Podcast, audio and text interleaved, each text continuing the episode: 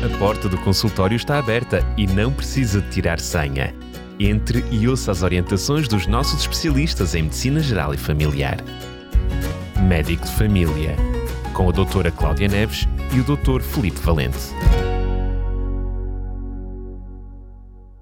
Estamos de volta para lhe trazer mais um Saúde em Direto, como estava prometido. Estou outra vez à conversa com a doutora Cláudia Neves. Mais uma vez, Cláudia, bem-vinda. Olá, obrigada. Cláudia, hoje escolheste como tema para o programa fortalecer ligação corpo-mente. Começa um pouquinho por uh, explicar por miúdos o que é que isto significa. É assim, começa logo na base pelo conceito do que é saúde. Uh, muitas vezes nós pensamos na saúde uh, em termos físicos. Uh, que não temos saúde quando estamos com tosse, quando estamos com febre, com dores, uma dor de barriga, ou quando temos a tensão alta ou diabetes, não estamos com saúde. Mas a saúde é muito mais abrangente. A própria Organização Mundial de Saúde define saúde mais do que a ausência de doença, é também uh, o bem-estar físico, mental e social. Uh, alguns investigadores até sugerem que a atitude mental pode ser um fator de risco tão importante para determinadas doenças como a etnia, instrução, o peso, o índice de massa corporal, relação peso-estatura e os hábitos alimentares. Vemos aqui que, além da parte física, temos também a parte mental e social. E estão todos interligados, não é? Exatamente. E uh, quando um deles, uma vertente, não está bem, não temos saúde, não é? Uh, eu vou até mais além, porque a OMS acrescentou em 1989, mais recente a esta definição, também o bem-estar espiritual. Mas um dia, talvez numa outra oportunidade, falaremos nessa vertente. Diversos estudos sobre o humor e o riso, elaborados pela Universidade de Duke, Carolina do Norte, Estados Unidos da América, mas também em alguns países como o Reino Unido, revelaram uma grande associação, diz mesmo forte associação, entre o riso e a alegria, ou seja, uma atitude mental positiva e funções imunitárias bastante desenvolvidas. Por outro lado, a tristeza, a depressão têm um profundo efeito sobre a saúde física e mental. Isto foram estudos elaborados nestes países. Um outro estudo que envolveu 52 países, este sim mais abrangente, Neste estudo, quem admitiu ter estado triste ou deprimido no ano anterior, nos 12 meses antes da avaliação, por duas ou mais semanas seguidas, apresentava mais 1,55% de. Não, 1,55%, portanto, 150% de probabilidade de sofrer um ataque cardíaco dos que as que não se encontravam deprimidas ou tristes. Espera aí, deixa ver se eu percebi. Tu disseste o ano anterior? Uh, portanto, eles avaliaram a pessoa num determinado estudo, com um inquérito, e para eles avaliarem o seu estado de espírito nos 12 meses antes desse inquérito. Muito bem, ou seja, quer dizer que vamos recuar 10 meses, 11 meses, o Sim. estado de espírito, vá, de mental, uh, de há 10 meses, 11 meses atrás, acabava por continuamente ter um efeito eh, esse tempo todo a seguir. Sim, é impressionante. Sim. Não Ou é seja, logo. não é apenas uh, o momento em que eu estou que tem um, um, um portanto, um impacto em mim, portanto, Sim. não é apenas o meu estado mental, de espírito, que tem uhum. um impacto em mim, na minha saúde, mas é o que foi no passado, hoje eu continuo a ser reflexo. Claro que sim. É impressionante. E não sei se tu reparaste, Daniel, é se tiveram duas ou mais semanas seguidas tristes. Por isso é que eu falei em alguma continuidade, não é? Ou seja, eu nesses 12 meses até posso ter estado três semanas triste por algum problema pessoal, profissional, familiar, já vai afetar a minha saúde em uns tempos. É impressionante. É. Um estudo da OMS, da Organização Mundial de Saúde, revelou que a depressão, a par de outras doenças mentais, resultam em maior perda de tempo de trabalho do que as doenças físicas. As chamadas uh, baixas, os certificados de incapacidade temporária, diz o estudo da OMS que são mais a causa mental do que propriamente física. E depois também são de recuperação mais lenta, não é? Sim, é verdade e acabam por ter repercussões físicas. As emoções negativas tendem a favorecer as doenças físicas. As emoções positivas diz que melhoram a saúde e de que aumentam a esperança de vida. Um estudo feito em Alameda County, quem disse estar infeliz frequentemente ou a maior parte do tempo ao longo de nove anos de duração do estudo, este foi mais prolongado, fizeram acompanhar uma população durante nove anos. Os que estavam realmente frequentemente tristes ou infelizes, tiveram uma taxa de mortalidade duas a três vezes mais elevada do que os felizes, entre aspas. Vejam, interferiu na mortalidade. É isso que eu ia dizer, ou seja, eu ia sublinhar isso. Nós estamos a falar de ficar doentes, estamos a falar mesmo na questão. Eventualmente, pode haver aqui. Uh, Porque vai interferir no nosso sistema imunitário, claro. surgem outras doenças físicas também. Porque estamos a falar até na própria recuperação de doenças, não é? Sim, sim. Não também é só interfere. ficar doente, mas é nas melhores, chamemos-lhe assim. Sim, que também interfere. Impressionante. Um, emoções negativas versus emoções positivas. Vou dar aqui um exemplo. Emoções negativas como raiva, tristeza, ansiedade, medo, pessimismo, ódio promovem a doença, prejudicam o nosso sistema imunitário, degradam a qualidade de vida e a longevidade, por estes estudos que já estivemos a ver. Por outro lado, emoções positivas como o perdão, a paz, a felicidade, confiança, coragem, otimismo, amor e simpatia promovem a saúde, as funções imunitárias e aumentam a qualidade de vida e a longevidade. É exatamente o oposto. Mas é interessante que alguns desses fatores, uh, diria a maioria desses fatores, uh, são controláveis, ou seja, alguns não são.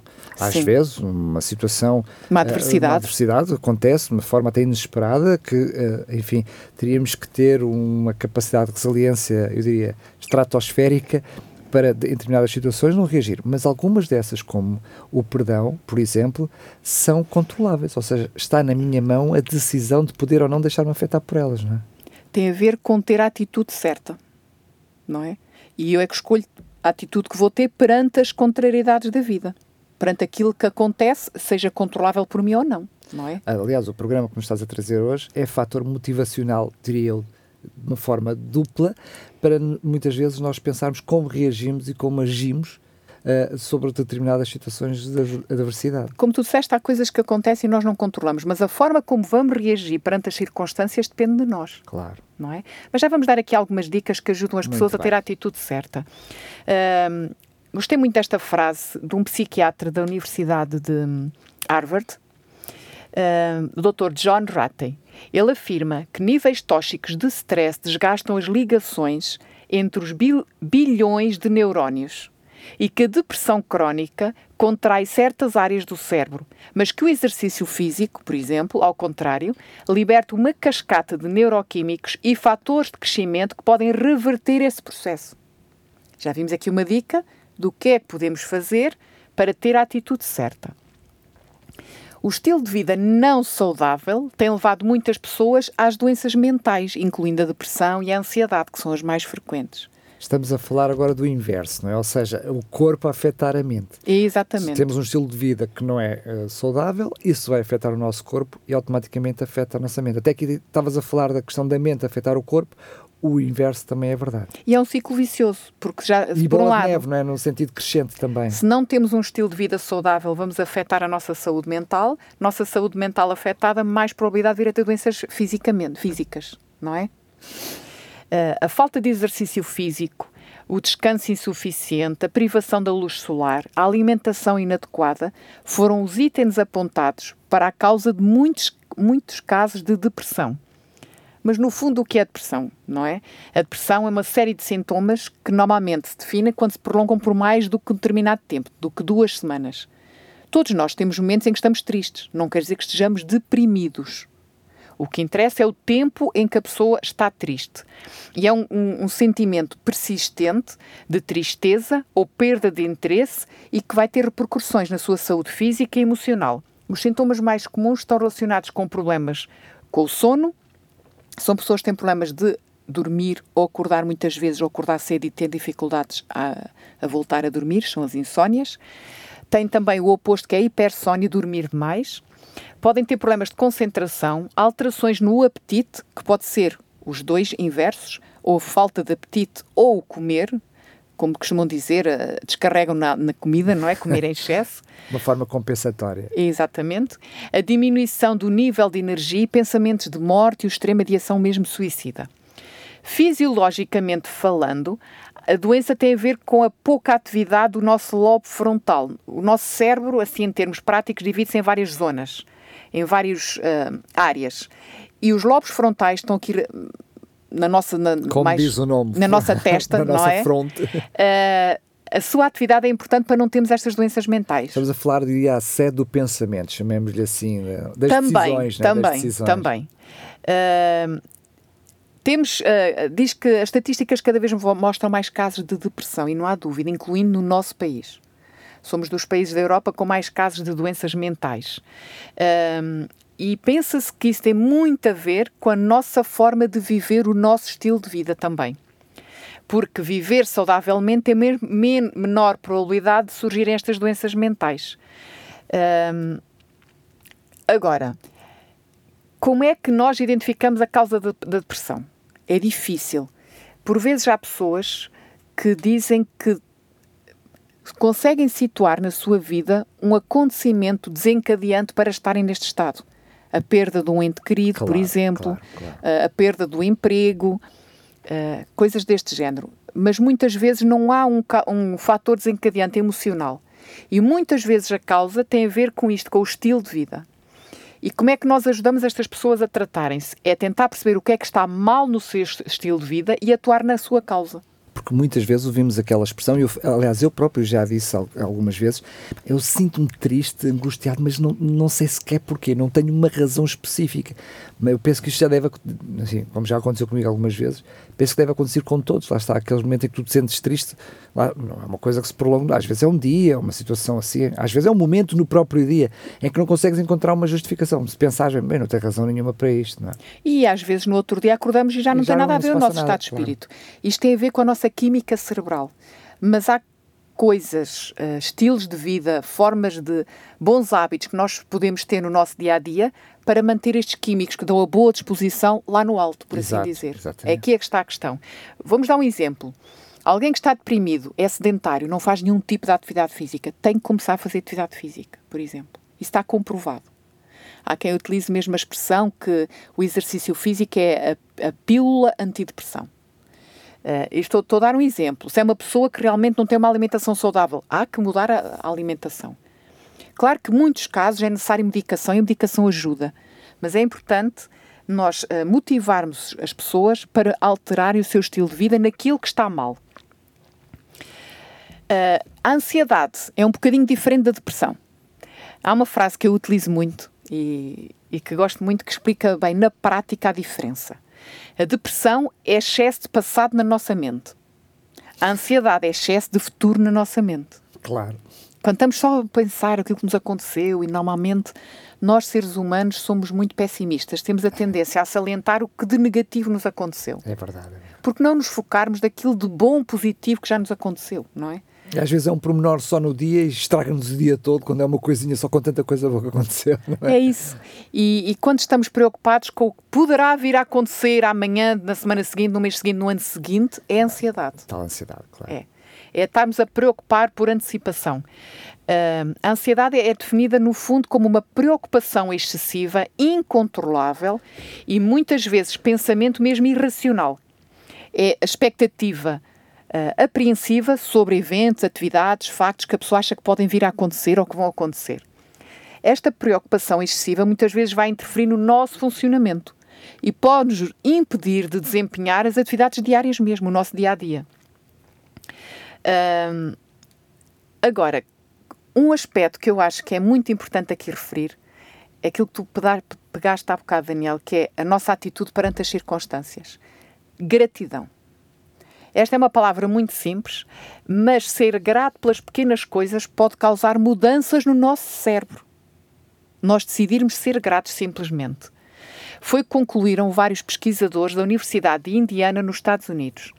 Publicaram um jornal, uh, num jornal científico de neurologia, uh, e eles explicaram, mediante as conclusões desse estudo, que poucos meses exercitando a gratidão o cérebro passa a sentir-se mais condicionado a ser grato.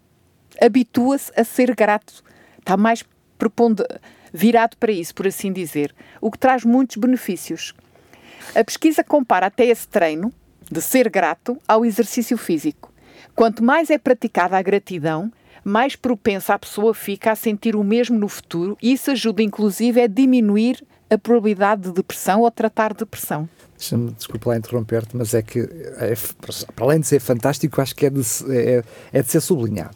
Tu usaste duas expressões, exercício e treino, para a gratidão. O que significa que lá está, a gratidão não é em si mesmo um estado de espírito, ou, ou me sinto grato ou não, mas é algo que eu posso praticar. É um exercício, é algo que eu posso treinar nas mais pequenas coisas, desenvolver no dia a dia. Eu não consigo imaginar Uh, como é que se ensina isto? Como é que alguém se ensina a outra a ser-se grato, a não ser muitas vezes uh, apontar para as bênçãos que a pessoa tem na sua vida, não é? Mas é interessante, a, a, palavra que tu usaste é como se fosse um músculo. Se eu não uso, passa a ser muito crítico, passa a ser uh, a viver na ansiedade, na expectativa das coisas que ainda não tenho, daquilo que ainda não consegui na vida, enquanto a, a gratidão traz uma felicidade pelo que já conquistei, não é? E o que é interessante é que isto demonstra a plasticidade do nosso cérebro e como nós também o conduzimos, não é não nos deixarmos conduzir pela nossa mente, mas nós conduzirmos a nossa não mente. Não é porque nós somos assim, ponto final, e não há forma de mudar, ou porque temos estes genes e somos assim, não. Não nasci assim, não tenho que morrer assim, não é? Exatamente. uh, isto demonstra como os nossos hábitos podem reorganizar a nossa maneira de pensar. Lembremos de que os atos repetidos criam hábitos, e os hábitos têm o poder de construir o nosso caráter. Faça da gratidão um estilo de vida e você será mais feliz. Agora, um bocadinho aqui na prática, lembrei-me de uma história uh, que li há uns anos e que realmente o fator preponderante é a gratidão. Num hospital psiquiátrico, uh, daqueles em que as pessoas estão lá meses para se tratar, uh, isto foi uma história verídica. Uma senhora estava lá recorrentemente para tratar a depressão. E o, o líder espiritual, o padre que estava ali a ajudar, já, e todos os profissionais já conheciam aquela senhora, porque ela várias vezes ia lá para tratar a depressão. E isto aconteceu ao longo de vários anos. E já conheciam aquela senhora não só porque era recorrente vir ali tratar a depressão, mas como ela falava mal de toda a gente, criticava os médicos, os enfermeiros, dizia que só queriam ganhar dinheiro. E estava escrito mesmo estes pormenores na história, achei muito interessante criticava a comida que era servida no hospital, que não prestava para nada, uh, criticava tudo e todos, e estava sempre a reclamar. E um dia aquele padre, muito sábio, foi ter com aquela senhora e disse: Olha, eu tenho a cura para a sua depressão. Porque já tinham tentado vários tipos de medicamentos, acompanhamento psicológico e nada resultava. E, eu, e o padre disse-lhe: Eu tenho uma maneira de ajudá-la a tratar a depressão. Ela, diga, diga, qual é? Vou-lhe dar aqui três atividades. Primeiro, todos os dias vai pensar e vai escrever três coisas boas que tem que agradecer do que aconteceu nesse dia, ao fim do dia. E vai escrever. Segundo, todos os dias vai elogiar alguém por aquilo que lhe fez. E terceiro, vai escrever uma carta a uma amiga sua que esteja desanimada, mas é de motivá-la e de ajudá-la. E aquela senhora aceitou o desafio, passou a fazer isto. Que engraçado. O que é incrível é que aquela doente poucas semanas teve alta e nunca mais voltou. Isto é uma história verídica. E este é um exemplo prático de como treinar a gratidão. Mas repara bem, eh, imaginemos até que essa pessoa aprendeu com ela mesma, que não tenho a menor dúvida, não conheço a história, mas estou-te a ouvir agora pela primeira vez e a imaginar o exercício da própria pessoa, a começar com esse, ao ver os resultados desse exercício, porque começou com três elogios, facilmente a pessoa, ao ver o resultado desses três elogios, aumenta, porque há aqui um, um, um, fator de reciprocidade, ou seja, não há dúvida que quando nós passamos a mudar a atitude, aqueles com quem nós lidamos também alteram a atitude claro para connosco. Sim. E portanto, pode começar com esses três, não é? É uma forma simples de, de, alterar a vida e serve de exemplo para outras coisas que temos que mudar na vida, não é? Como o exercício que falaste há pouco, podemos não começar a fazer a maratona, mas começar alguns passos que, ou seja, quando nós começamos a ver o resultado disso na nossa vida, facilmente nós progredimos, não é? É, é o próprio resultado nos motiva a continuar Exatamente. e a persistir, não é? Uh, vemos aqui que a relação entre o mente e o corpo é muito próxima. Quando alguém sofre, ambas as dimensões são afetadas, tanto a parte mental como a parte física. E por ter saúde a nível geral, devemos ter também uma boa saúde a nível mental. Uh, é interessante que a Universidade de Harvard inclui no currículo académico para profissionais de saúde uma disciplina sobre, e não vais acreditar, perdão. Espera, repete lá, repete lá outra vez. A Universidade de Harvard inclui no seu currículo académico uma disciplina sobre o perdão. não estamos a falar de uma faculdade de, de teologia, não, não estamos não. a falar de profissionais de saúde. Estamos a falar numa faculdade de profissionais de Sim. saúde. Interessante. Porquê? Porque o perdão afigura-se como um fator eficaz na melhoria de doenças graves, como hipertensão, depressão ou ansiedade. Muito bem, olha aqui na sua lista temos o ansiolítico e também o, uma dose de perdão por dia. Fantástico. Não, é porque quando nós começamos eu vejo isto na minha prática clínica, quando nós começamos a tentar ajudar as pessoas que estão uh, mais debilitadas emocionalmente, a grande maioria tem problemas que eles associam de relacionamento com outras pessoas, é a grande maioria, nos relacionamentos. E grande parte tem a ver com sentimentos de culpa e com a incapacidade de perdoar alguma coisa que alguém lhes fez. Alguns carregam este fardo, e digo isto porque é mesmo um fardo, o resto da vida.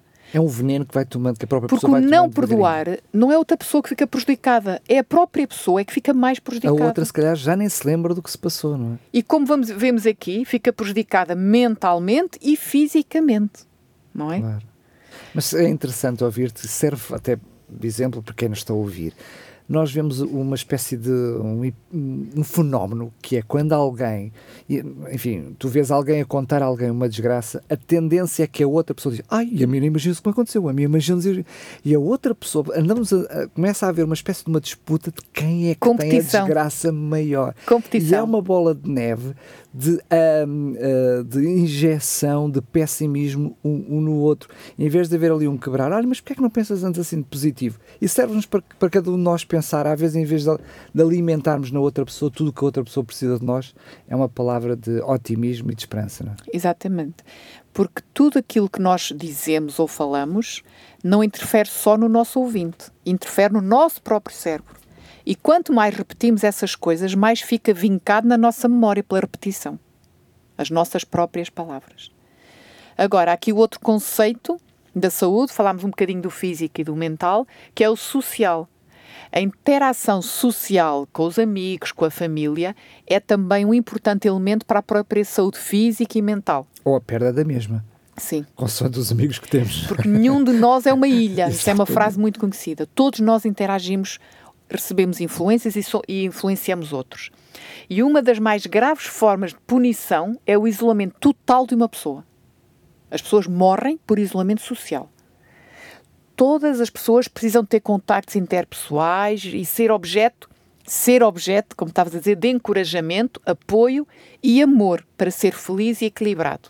Se a interação social for negligenciada, a saúde ressente-se, fisicamente e mentalmente não é? Isto comprova realmente aquela definição da Organização Mundial de Saúde, como a saúde tem várias vertentes.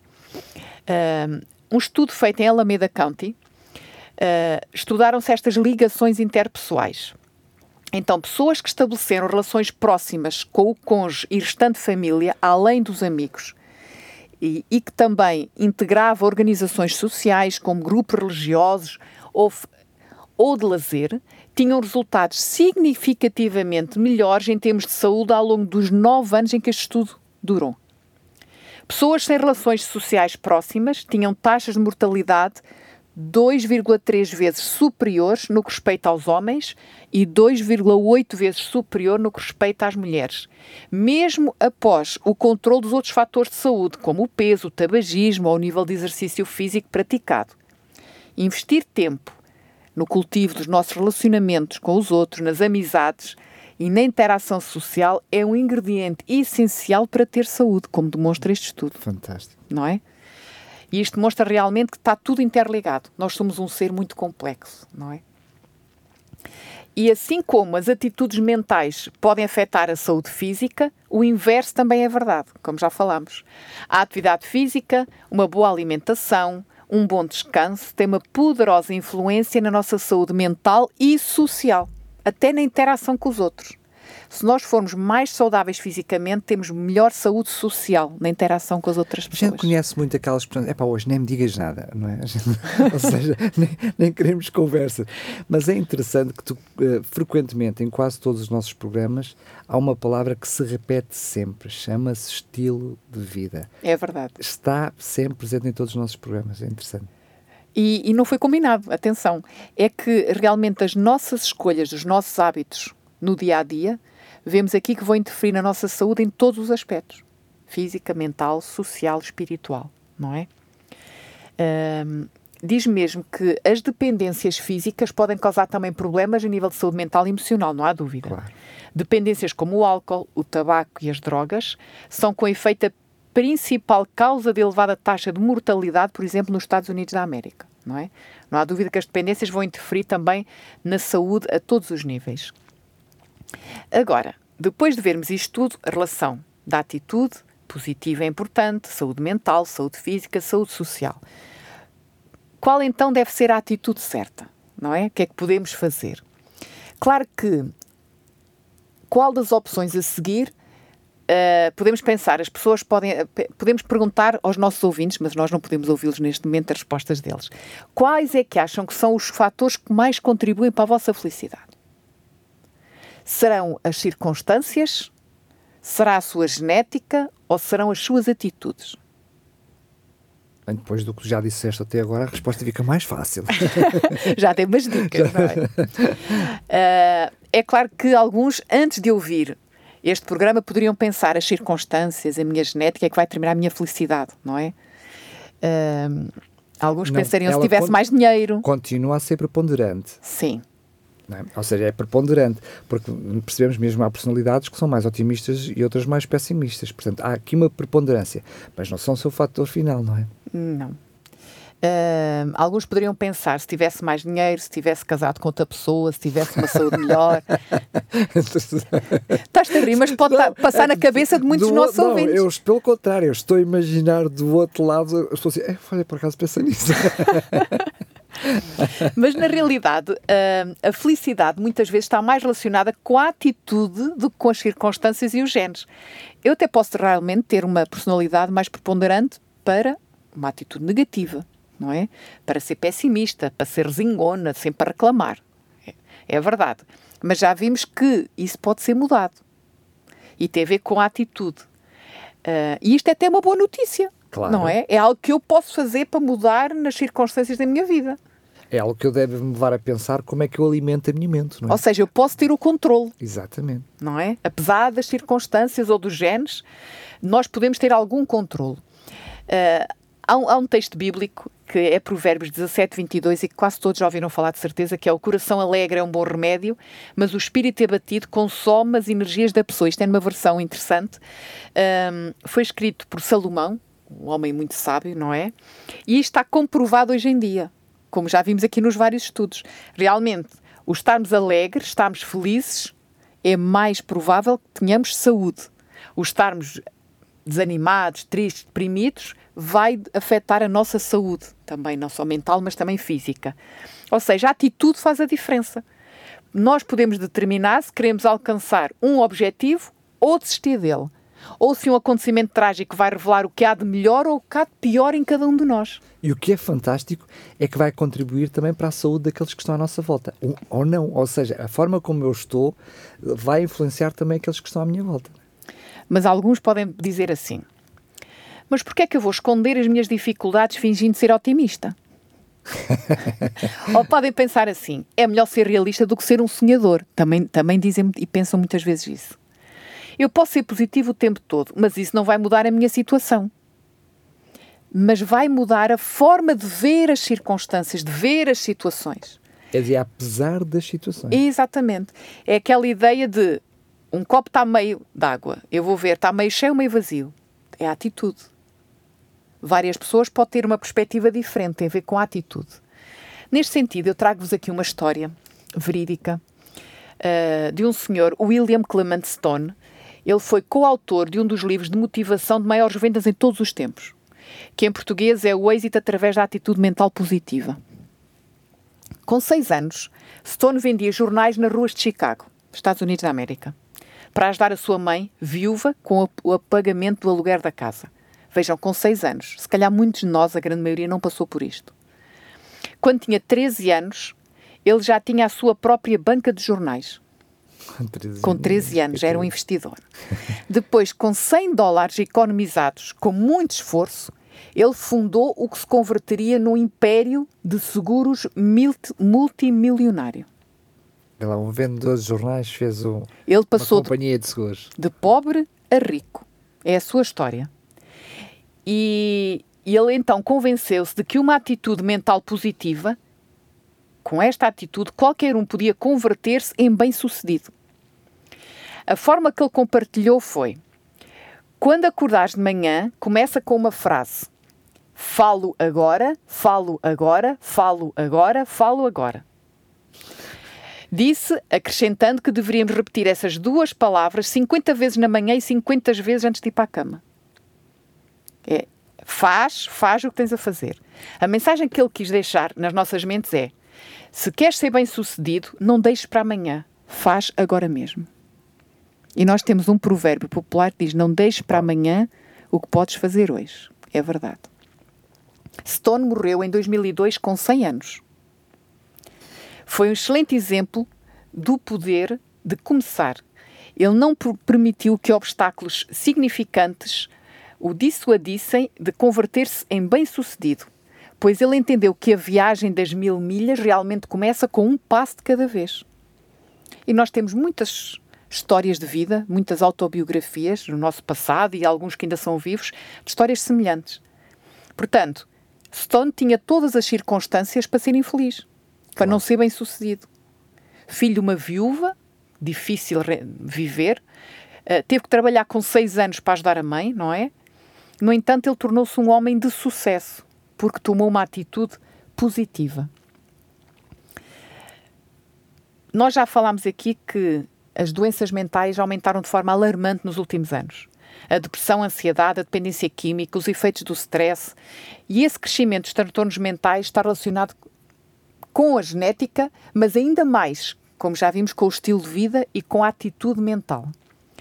Promover a saúde mental e prevenir as doenças mentais pode ser alcançável evitando emoções desagradáveis, como já vimos, como o ódio, o medo, a inveja, a raiva, a frustração, o pessimismo, tristeza, impaciência. E centralizando-se nas emoções positivas. É ter uma atitude positiva. Também gosto muito desta frase de Anne Frank. Ela escreveu: Que maravilhoso é que não precisemos esperar um só minuto para começar a melhorar-nos a nós mesmos e ao nosso mundo. Tudo depende da escolha que eu fizer. E não temos que esperar para amanhã, não é? Então, que atitudes nós devemos praticar diariamente? Já vimos que é preciso praticar para mudar o nosso cérebro. Seja otimista. Quando alguma coisa, alguma adversidade, alguma coisa de mal acontece, pense nas possíveis soluções. Foquem-se na solução e não no problema. Não pensar simplesmente naquilo que está desesperante e que impede a superação desse problema. Pensar em possíveis soluções, portanto, ser otimista. Fortalecer a sua autoestima, ou seja, ao sentir-se sempre inferior e que não vai conseguir, está diminuindo assim as suas defesas, entre aspas, contra as doenças mentais. e, e desenvolva o hábito de ser mais seguro naquilo que faz. E quando conseguir sucesso em alguma pequenina coisa, é importante lembrar-se disso. Eu conseguia daquela maneira, irei conseguir outra vez, não é? Outro aspecto importante para ter a atitude certa: mantenha-se ativo. Dedique tempo necessário ao seu trabalho. Depois, no horário de descanso, é importante ter uma, ati uma atividade diferente daquela que faz habitualmente. Se o seu trabalho é sedentário, praticar desporto, ou fazer exercício físico, ou fazer uma caminhada, uma atividade física. Se a sua atividade uh, não agrada, tente, por exemplo, evitar ficar em casa sem fazer nada. Imagine que tem uma atividade muito física. Ler um livro, ouvir música, tentar mudar de atividade. Outro conselho para ter a atitude certa: enfrente a culpa. Se realmente tem sentimentos de culpa, fundado ou infundado, procure agir rapidamente, pois esse sentimento, como já vimos, é muito perigoso para a nossa saúde mental. Se falou ou fez algo que magoou outra pessoa, e este facto está sempre a vir à sua mente, fale com a pessoa ofendida. Peça perdão com sinceridade e humildade. E certamente que ela aceitará as desculpas e a situa situação será resolvida. Às vezes a pessoa ofendida nem sempre aceita a nosso pedido de perdão. ou não está disposto naquele momento para aceitar esse, esse, essas desculpas. Nesse caso, peça auxílio a Deus e confesse a sua culpa. Porque a Bíblia diz que se confessarmos nossos pecados, Ele, Deus, é fiel e justo para perdoar os nossos pecados e nos purificar toda a injustiça. Ou seja, nós liberta-nos. Exatamente. Nós ficamos bem em termos emocionais. Outro conselho para ter a atitude certa: cuide da sua saúde física. E já falámos aqui noutros programas, voltamos ao mesmo: estilo de vida saudável. Uh, esteja atento à sua alimentação, coma alimentos o mais saudáveis possível, um, evitar as gorduras, os açúcares, o excesso de sal, fazer exercício físico, ter um programa regular de atividade física, um, cuidar do seu descanso noturno, dormir pelo menos 7 a 9 horas por noite, evitar substâncias químicas, drogas, álcool, porque vai alterar o seu sistema nervoso e o seu estado de ânimo, incluindo o café, porque vai interferir com o sistema nervoso central qualquer programa de planeamento de prevenção ou cura de problemas mentais deve eliminar completamente o uso destas substâncias, porque vão interferir com a nossa química cerebral. Mais dicas, agora em termos até sociais. Seja humanitário. Envolva-se em atividades de apoio a outros, seja voluntário em algum tipo de atividade, de visitas a hospitais, pessoas que não tenham visitas, uh, pessoas necessitadas, porque não fornecer refeições ou ajudar alguém a preparar refeições para sem-abrigo. É importante ter um, um projeto social. Isso é uma injeção de adrenalina e de autoestima, não é? É verdade, é verdade. Uh, porque é uma questão de experimentarem. Quanto Aliás, mais há ajudamos. pessoas que são viciadas nisso exatamente pela gratificação que recebem ao fazê-lo. É isso que eu ia dizer. Experimentem. Quem não, ainda nunca experimentou, quando ajudamos outros, nós somos muito beneficiados para essa sensação de gratificação. E claro, como já falámos, mantenha uma atitude confiante, positiva, para conservar a sua saúde física e mental. Outro conselho: procure ambientes naturais. Os transtornos mentais encontram-se encontram na sua base essencialmente uh, os ambientes mais urbanos, mas nem sempre, atenção. Enquanto que a saúde integral se desenvolve no meio da natureza. Importante interação com a natureza. Muitos de nós vivemos em cidades, é claro que sim. Por isso Mas, é que diz que as, que as, doenças de foro mental são das grandes... Uh, mais frequentes nas grandes cidades, nas grandes sim. cidades, claro que sim. Uh, se, não, se moramos nesse sítio, que é uma grande cidade ou uma cidade menor, se trabalhamos nesse sítio, por que não aproveitar feriados, fins de semana, para ir passear no campo? Fazer uma caminhada, ir até à beira do rio, uh, ir até à praia, tentar mudar para um ambiente mais natural naqueles períodos em que podemos, ou então ao final do dia, por exemplo. Só de te ouvir já estou mais animado. Eu acho que os nossos ouvintes também. A, im a imagem que tu criaste nas nossas mentes, só isso já trouxe mais ânimo à nossa vida. Só de imaginar, imagina de fazer. Mas é isso mesmo, essas imagens de ambientes naturais são relaxantes para nós. Seja um céu azul, seja um mar, um lago ou um rio, não é? Ou seja, até um, um, pasto, uma relva verdejante. São, são ambientes que para nós é relaxante. Por contraste, é é importante o que estás a dizer, por contraste, se eu alimento a minha mente e os meus olhos com aquelas séries de terror, aquelas novelas super cheias de intrigas, cheias de problemas, ou seja, se eu estou a alimentar a minha mente com coisas tão doentias e depressivas, depois é normal que eu me sinta meio depressivo e nem saiba porquê. Não é? Por outro lado, se eu vou para a natureza, se eu vejo uh, belas paisagens, uh, automaticamente. É por isso às vezes só estar ao sol já, já aumenta muito o nosso ânimo. Claro que sim. Mas aí já é um outro efeito que é mesmo do sol, mas é verdade, é verdade. Uh, e claro, temos que incluir um, o aspecto espiritual. A dimensão espiritual é muito importante para a nossa saúde. A própria OMS incluiu na sua definição. E esta pode ser um, fortalecida, a nossa dimensão espiritual, por meio da música, reflexão uh, na vida de personagens exemplares da Bíblia, ler a Bíblia, outros livros espirituais. Mas uh, realmente a espiritualidade é mais completa quando nós temos nós essa experiência religiosa, na nossa fé. Uh, se admite realmente uh, um relacionamento com Deus e tenta ter esse relacionamento com Deus. Uh, eu vou terminar com uma Desculpa, história. Deixa-me só dizer, porque é interessante porque essa questão da religião aumenta um, a noção de gratidão, falavas no início. Perdão. E, do perdão, gratidão e a esperança. Ou seja, a religiosidade, quando é vivida, não é? é? quando é colocada na prática, porque não, interessa nada eu inscrever-me no ginásio se não, se não praticar, se não, se não fizer exercício físico. Não é? claro. Se eu me inscrever, mas não fizer a atividade física, não adianta nada. Portanto, o facto de eu dizer que sou crente ou, enfim, uh, uma religião A ou B, mas depois eu não a viver na minha vida, não pôr em prática, não tenho os resultados da mesma. Mas é efetivamente, ou seja, coisas que tu foste falando ao longo do programa, nós vemos que eu, a religiosidade, não aqui no uso da palavra de forma pejorativa nem negativa, mas de uma forma positiva, a dimensão espiritual traz precisamente todos aqueles fatores, ou alguns dos fatores que tu mencionaste, que nos trazem, que nos podem trazer ou saúde ou doença, consoante o termos ou não. É Exatamente. É sim, sim, sim. Eu vou terminar com um exemplo prático, também verídico, uma história verídica, de quão é importante nós ajudarmos. Não é? Falámos da nossa faceta social. Henry era um jovem de 19 anos que vivia numa pequena cidade no interior da Escócia. Nasceu numa família muito carente. Seus pais, desde cedo, tiveram que deixá-lo aos cuidados dos avós para ir tentar trabalhar noutro local. E diz que a infância de Henry não foi das melhores. Cresceu com algumas cicatrizes emocionais impostas pelo tipo de vida que teve naquela família. Mas diz que conseguiu, ao fim de algum tempo e depois de muito esforço, tirar o curso, terminar o curso de Engenharia Eletrónica. Durante algum tempo, as lembranças amargas da sua vida triste, do seu passado, uh, vinham à sua mente. Henry acabava sempre sendo bombardeado pela depressão. Certo dia, ao ver os equipamentos eletrónicos de um hospital na cidade de Glasgow, na Escócia, ele conheceu um paciente, John, que estava ali naquele hospital internado. E Henry descobriu que a situação de John era bem mais triste do que a sua e ele decidiu que o ajudaria de alguma forma. Passou a visitá-lo com mais frequência, não porque estava a trabalhar, mas uma visita direcionada ao John.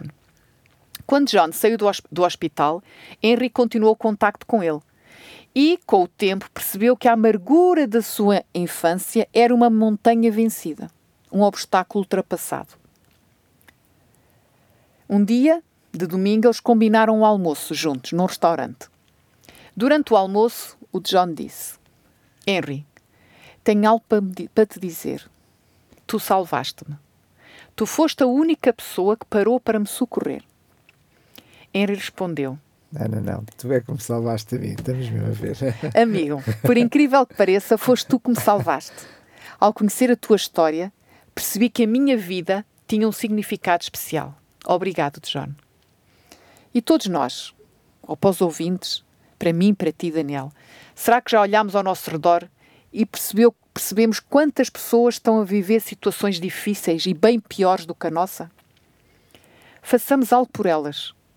Pode ser que a maior necessidade de uma pessoa não seja um prato de comida ou alguma peça de roupa ou outra coisa material, mas simplesmente ouvi-las. A necessidade de amizade, de interação, valorização, apreço. E demonstrar isto por uma pessoa, por uma pessoa só, não vai ajudá-la apenas a ela, mas principalmente a cada um de nós, a cada um dos nossos ouvintes, não é? E vemos aqui este exemplo. É ajudado aquele que supostamente está a ser ajudado, mas acabam por ser os dois ajudados, não é? E vemos que Henrique estava constantemente deprimido, viver constantemente no passado, passou a ter o foco na ajuda do outro e deixou de ter o foco no seu passado. E foi assim que realmente ele sentiu-se curado dessa depressão. Sendo que, enfim, neste consultório aqui chamado RCS, um, ehm, nós estamos a querer dizer que não pode acontecer, precisamente por ser uma doença, que haja pessoas que, apesar do esforço todo, precisem de ajuda médica, precisem de medicação extra, precisa de, enfim, de algo mais. E por vezes além, de ajuda psicológica, claro, sim, sim. Para além daquilo que é uma atitude positiva.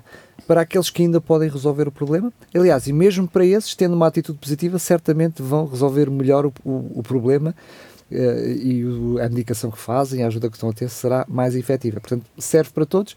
Sabemos, porque não vá alguém estar-nos a ouvir, estou eu agora a imaginar, e pensar, pois, tu estás assim porque tu não és positivo. E, enfim, e a outra pessoa... Não, como vimos, tem muitos fatores. Exatamente. Não é? Pode não ser algo uh, que uh, a pessoa consiga resolver sozinha. Precisa realmente de uma ajuda uh, de um técnico uh, profissional para resolver o e é problema. E é importante ter essa noção e pedir ajuda. Claro. Isso é importante. E, e boa, falámos não tínhamos falado sobre isso, porque muitas vezes eu posso falámos aquela, aquela continuidade, não é? estou há uma semana, duas semanas, três semanas e eu não consigo sair daqui, acendeu uma luzinha. Estou há demasiado tempo, alguma coisa se passa, é a altura de ir ao meu médicozinho de família, aqui uh, um, ao enfermeiro de família, perguntar: eu preciso de uma consulta. Uh, e é daquelas coisas que normalmente, muitas vezes, apenas uma conversa já dá, já, já é uh, orientadora. orientadora. Não preciso de uma consulta de especialidade há seis meses a aguardar para já ser solução. E muitas vezes, digo eu, não me quero meter na tua seara, mas muitas vezes essas pessoas, mesmo sem necessidade, mesmo sem a oportunidade de ter imediatamente uma consulta na especialidade, alguma medicação já recebem para resolver a situação de imediato. Há, há, de todos os casos, mas a grande maioria uh, dos casos de, deste tipo de depressão são, são tratados na, no médico de família. Muito a grande bem. maioria. Só os casos mais complicados, que não respondem a nenhuma terapêutica, é que nós enviamos para a psiquiatria. Muito bem. Portanto, há que pedir Sim. ajuda. Uhum. Cláudia, mais uma vez, muito obrigado. Nós vamos fechar por aqui a nossa consulta. Para si que está desse lado, está liberado. A consulta teve alta, mas marcamos encontro para o próximo programa. Até à próxima. Até à próxima. A porta do consultório está aberta e não precisa de tirar senha. Entre e ouça as orientações dos nossos especialistas em Medicina Geral e Familiar. Médico de Família, com a doutora Cláudia Neves e o Dr. Felipe Valente.